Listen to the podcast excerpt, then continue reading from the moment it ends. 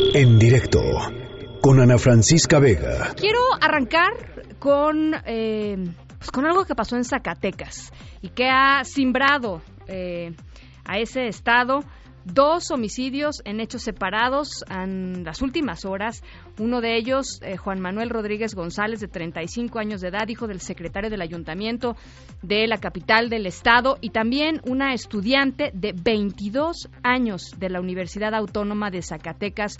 Esto fue ayer por la tarde. Ella fue asesinada, de nombre Nayeli. Ella fue asesinada en el campus de la universidad en un caso que tiene muchas preguntas por responder y eh, que evidentemente vamos a tratar de entender un poquito más en qué va la investigación y, y, qué pasó con esta chica que estaba estudiante de Derecho, que estaba en la Unidad Académica de Derecho de la UAS, la Universidad Autónoma de Zacatecas.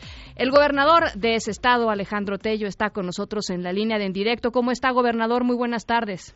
Ana, ¿cómo estás? Muy buenas tardes y muy buenas tardes a toda tu audiencia. Pues, eh, a ver, la verdad, eh, muy impactados por este asesinato de esta joven de 22 años en la universidad. Eh, ad adicionalmente, la muerte ayer de otro joven ahí mismo, también en la universidad de 22 años, un joven detenido por policías que se reporta murió por asfixia. Pero quisiera que nos relatara un poco qué es lo que hasta ahora tienen como eh, parte de la investigación de la, del asesinato de Nayeli. ¿Cómo no, Ana? Mira, pues primero que nada, Zacatecas está de luto. Efectivamente, y tú usaste el término, se cimbró ante esos actos de brutalidad, de violencia. El día de ayer por la mañana, eh, a eso de las ocho y media de la mañana, ocho y cuarto, eh, se fue ultimado el hijo, efectivamente, del secretario general de gobierno, Juan Manuel Rodríguez Valadez, un destacado abogado, en donde afuera de su domicilio atentaron contra él. Más tarde, por la tarde, en la Facultad de Derecho, una jovencita estudiante del décimo semestre igualmente fue ultimada por un individuo que huyó. En ese momento se dieron varias condiciones ahí. ¿Fue ejecutada, gobernador? O sea, iban por ella. Fueron por ella. No fue una persona que se haya metido a la universidad a, a tratar de ser un asesino serial. Fue por ella eh, expresamente. En ese momento se encontraba el fiscal del Estado en la Facultad de Derecho. Es, él es maestro. ¿Qué hacía? Ah, él estaba ahí por sus labores de docencia él estaba en sus labores de docencia, tenía una reunión, eh, atentan contra ella, huye la persona y bueno, pues obviamente una gran conmoción, un gran malestar, una ofensa para los zacatecanos en una tierra que se había caracterizado a lo largo del tiempo por ser un estado tranquilo y que en los últimos años lamentablemente el narcotráfico le ha robado esa tranquilidad. Sí. Te puedo adelantar un poco, Ana, que a decir de la Fiscalía los lamentables decesos tienen una relación entre sí. ¿Qué, relación tenían eh, Juan Manuel y Nayeli, Noemí? parece ser que Juan Manuel defendió a un individuo que Nayeli denunció de haberla privado de su libertad. Eh, Nayeli tenía custodia eh, porque temía por su integridad. Había aparentemente, vaya, no quiero tampoco dar datos erróneos, pero aparentemente había tenido una cercanía con el individuo, un trato cercano con el individuo que a la postre ella denunció. Como que la iba a secuestrar. Exactamente. Se giraron las órdenes de aprehensión en contra de esta persona. Y bueno, todo parece indicar que este individuo realizó o mandó realizar este doble homicidio. Porque Juan Manuel defendía, la defendió a ella. Exacta, lo, lo defendió a, él, A, él, pero no, pero perdió, eh, ah. perdió el caso. eh, sí se giró la orden de aprehensión en su contra. Parece ser, a decir de la fiscalía, que es una venganza. Y bueno. Esta eh, persona, gobernador, la, la persona que me dice el acusado, digamos, del intento de secuestro o secuestro, ¿fue secuestro? ¿Sí la secuestraron?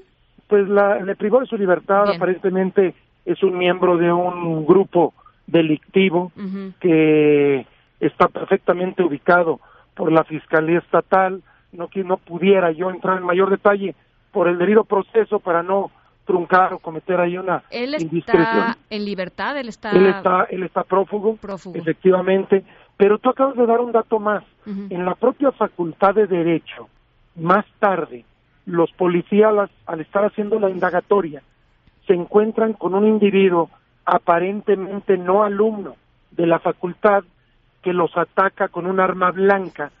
Eh, hasta este momento, lo que se ha eh, consignado, lo que se sabe, es que se forcejeó con él, sufrió eh, un paro cardíaco y dio eh, hasta ese momento en la información que se nos ha dado. Ajá. eh, Es no un joven de 22 años también, ¿no? Eh, es un joven, desconozco la edad y realmente qué hacía, es parte de la investigación que está llevando a cabo la Fiscalía.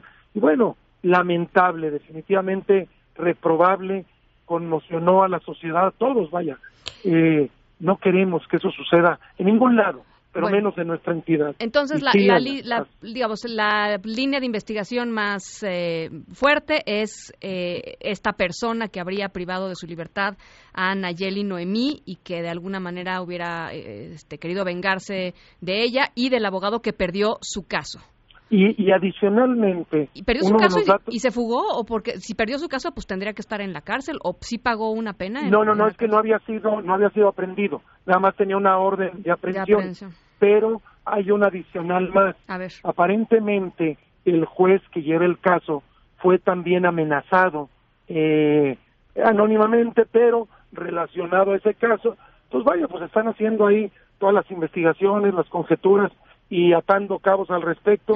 Yo oferté todo el apoyo a la Fiscalía de, en cuanto a las corporaciones del Estado para que muy pronto se dé con él o los culpables de estos eh, homicidios reprobables y que de- definitivamente no podemos permitir impunidad en ningún lado. Ah, eh, permítame nada más, eh, gobernador.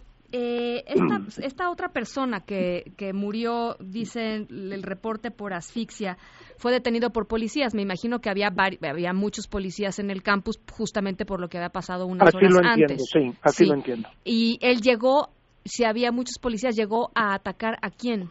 No, aparentemente, y es la información que yo tengo, aparentemente estaba resguardado, guarecido eh, en algún recoveco de la facultad. Al verse eh, descubierto, se abalanza sobre el Mm. oficial, forcejean.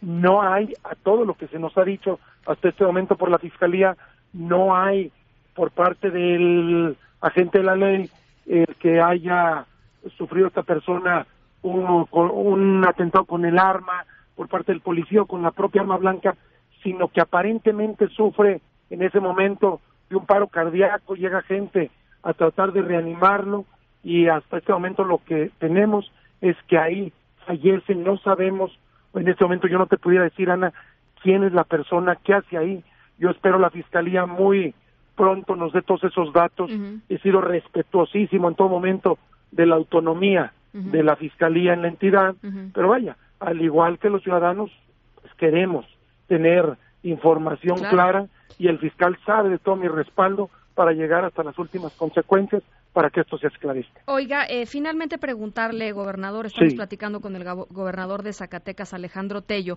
si entre Nayel, ¿qué tipo de relación había entre Nayeli Noemí y la persona que la habría secuestrado, habría, la habría detenido en contra de su libertad en el pasado? ¿Y cuándo fue este, este, cu- cuándo sucedió este hecho de la retención? Sucedió hace apenas unos meses, eh, no te pudiera confirmar el tipo de relación que existió entre estas personas, lo que sí se nos eh, informa es que existía esa relación. Que O sea, se conocían, se conocían. Sí, claro, perfectamente, se conocían, ella lo denuncia y bueno, todo lo que ya te he narrado. Bueno, pues eh, ahí está. Oiga, y finalmente nada más preguntarle, Sí, claro. ¿por qué el fiscal, eh, cuando fue eh, entrevistado ahí, eh, eh, un poco en el momento del, de, de lo- un poquito después de los hechos, el fiscal aclaró que Noemí no había sido asesinada en el aula, sino en el pasillo?